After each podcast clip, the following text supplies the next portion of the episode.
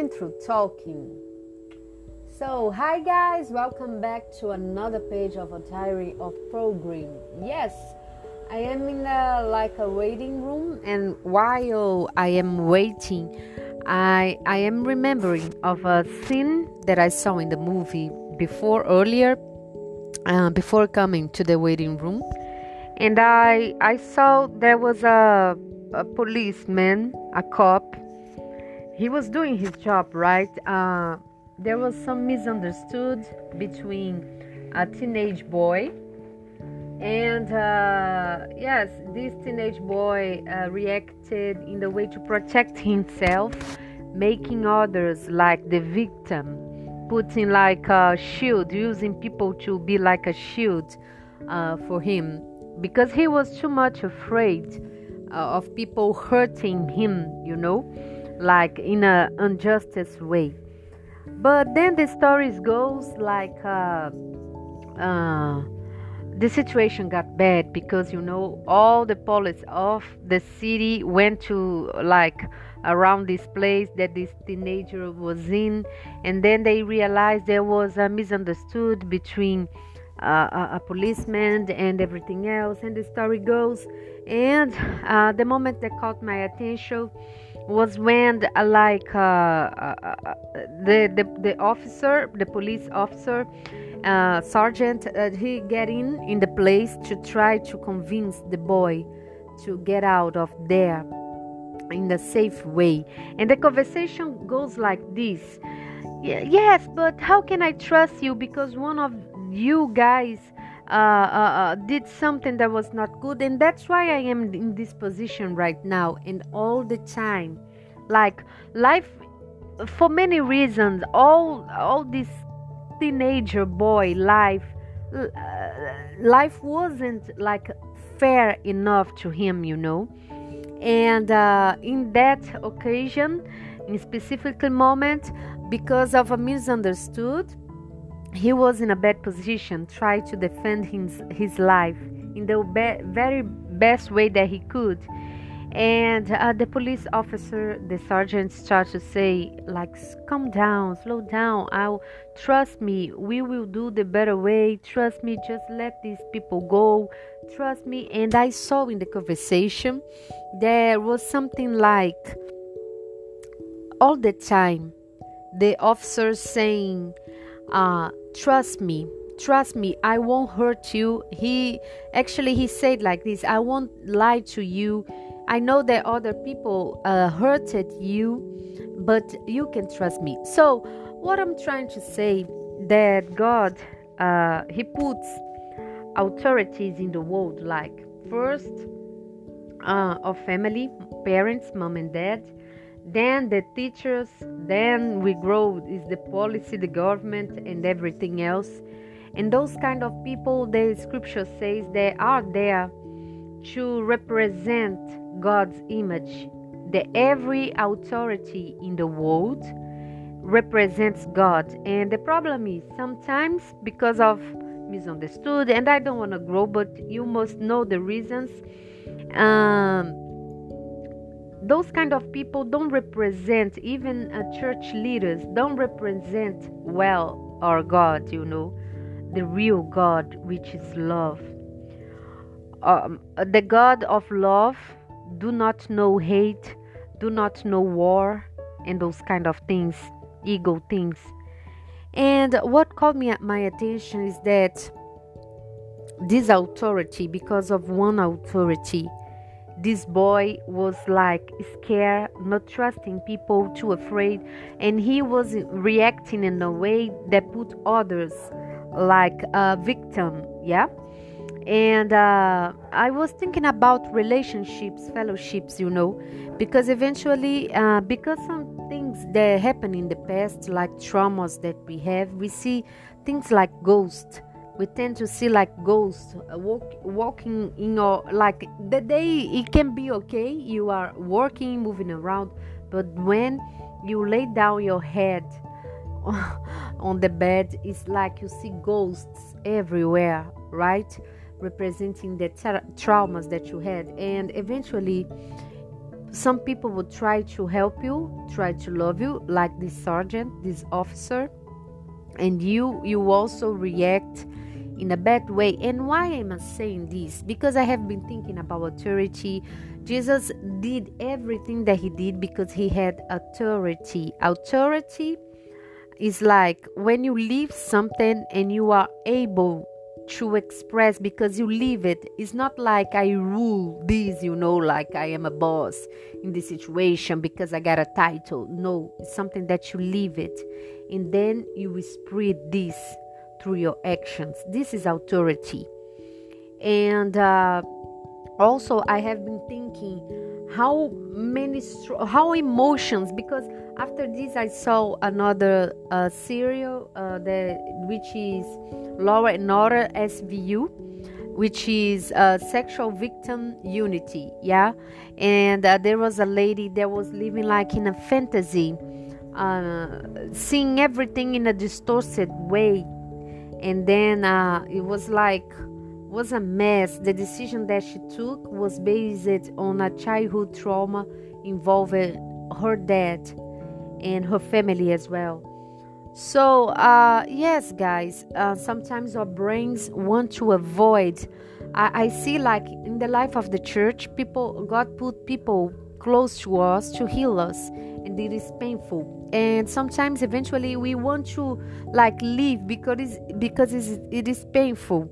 Uh, this the brains do not want to to to he will do everything to run away of this situation of this kind of situation if you know what i mean. So yes and why am i saying this? Because the perfect love casts out every fear yeah? So we should be able as christians to receive love in the very way the love is. Love is also the truth even about ourselves. We should not be afraid to allow people to help us even like to give a second chance. Even if it is the same person that hurted you uh, like 17 plus 7 uh, uh, multiply for 7 yeah is that time how many times do we have to forgive a, a, a brother a sister in faith in a day so uh, we should not be afraid to to trust in god not even the people, but to, to trust in God that God is able, God, God got you back in every situation. So then we will spiritual grow, if you know what I mean. We will spiritual grow because we are not afraid of being hurted. And even is like eventually you also can hurt others because you are not perfect. I am not perfect. So even if this happen you can rest in peace because you live in a community that you know that your brother and sister will tell you you know chirabo what you did is not so right. Uh, could you please check this with god? Or i don't know. Maybe a person that rebuke you in love. And uh, for me honestly uh, I have been thinking about this the law. God is, is the only judge that uh, He won't condemn you to for you to confess your sins but if you keep on holding to you then you you are condemning yourself. It's not even god. So we should confess our sins to one another to god. And james 5 16 said that confess your sins to one another then you get healed. So yes guys this is like i see many people even that I have been sharing this, they repeat this like you know, uh, uh, uh, just repeating because it's beautiful. It's something that is beautiful, but it is meaningless if you don't have authority. If you don't practice this, it's just beautiful words that you can use to even manipulate others. But uh, to people saying, "Ooh, how revelation you got," but it's not even like this. If you know what I mean, you you know. So yes God is this kind of judge, and His judgment is love because His judgment is not to point fingers, not to give you like accusation, it's just for you to get closer to Him. Like, uh, my daughter, I am showing you this, and you say, Oh God, I am so sorry, Dad.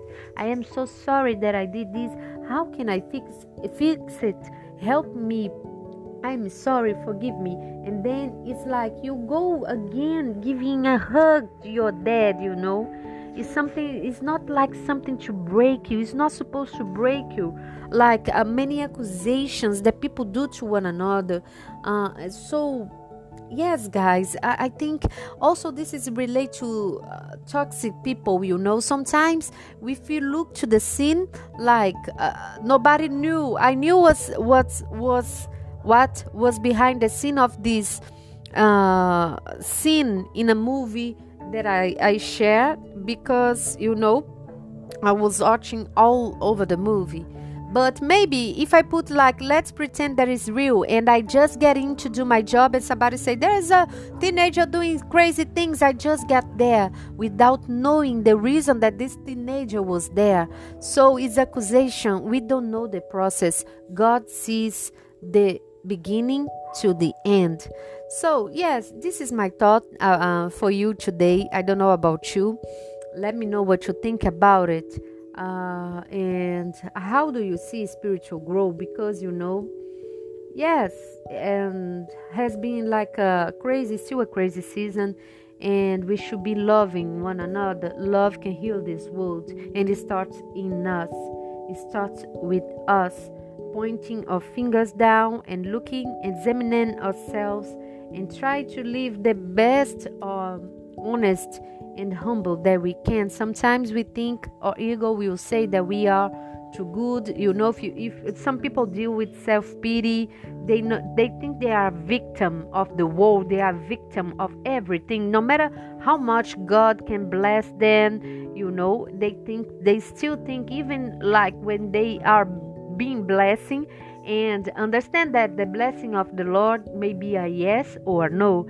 They complain you know they try to to you know to be a victim so we need to like restart you know uh configure uh, our mind according to the scriptures and not for the things that many people uh, teach if faith comes through here, listen be, care- be careful how you're listening because some teachers you know it's all about the money, money.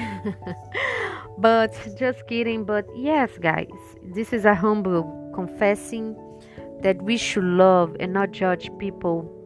Yeah, and the end of this teenager story in the movie is that he couldn't. The officer was talking to him, and uh, he said, "Put your gun down." After he let everybody go, he said, "I am sorry," and it's like basically he took his own life. He, because it's too much struggle. He was unho- un- hopeless. See no hope in the future. No better way because everybody like failed him. Yes if you are in this situation i want to tell you there's hope psalm says as long as i live in the land of the living there is hope so if there was one person breathing in this earth there is hope and yes, you can count on me if you need something and get ready for the truth. and also, I need you to tell me the truth that you have. So, yes, thank you for being uh, following, being with me in this journey, for listening, feedbacks, engagement. I love the feedback. Some friends are amazing. And yes, hope to see you in the next page. Bye bye.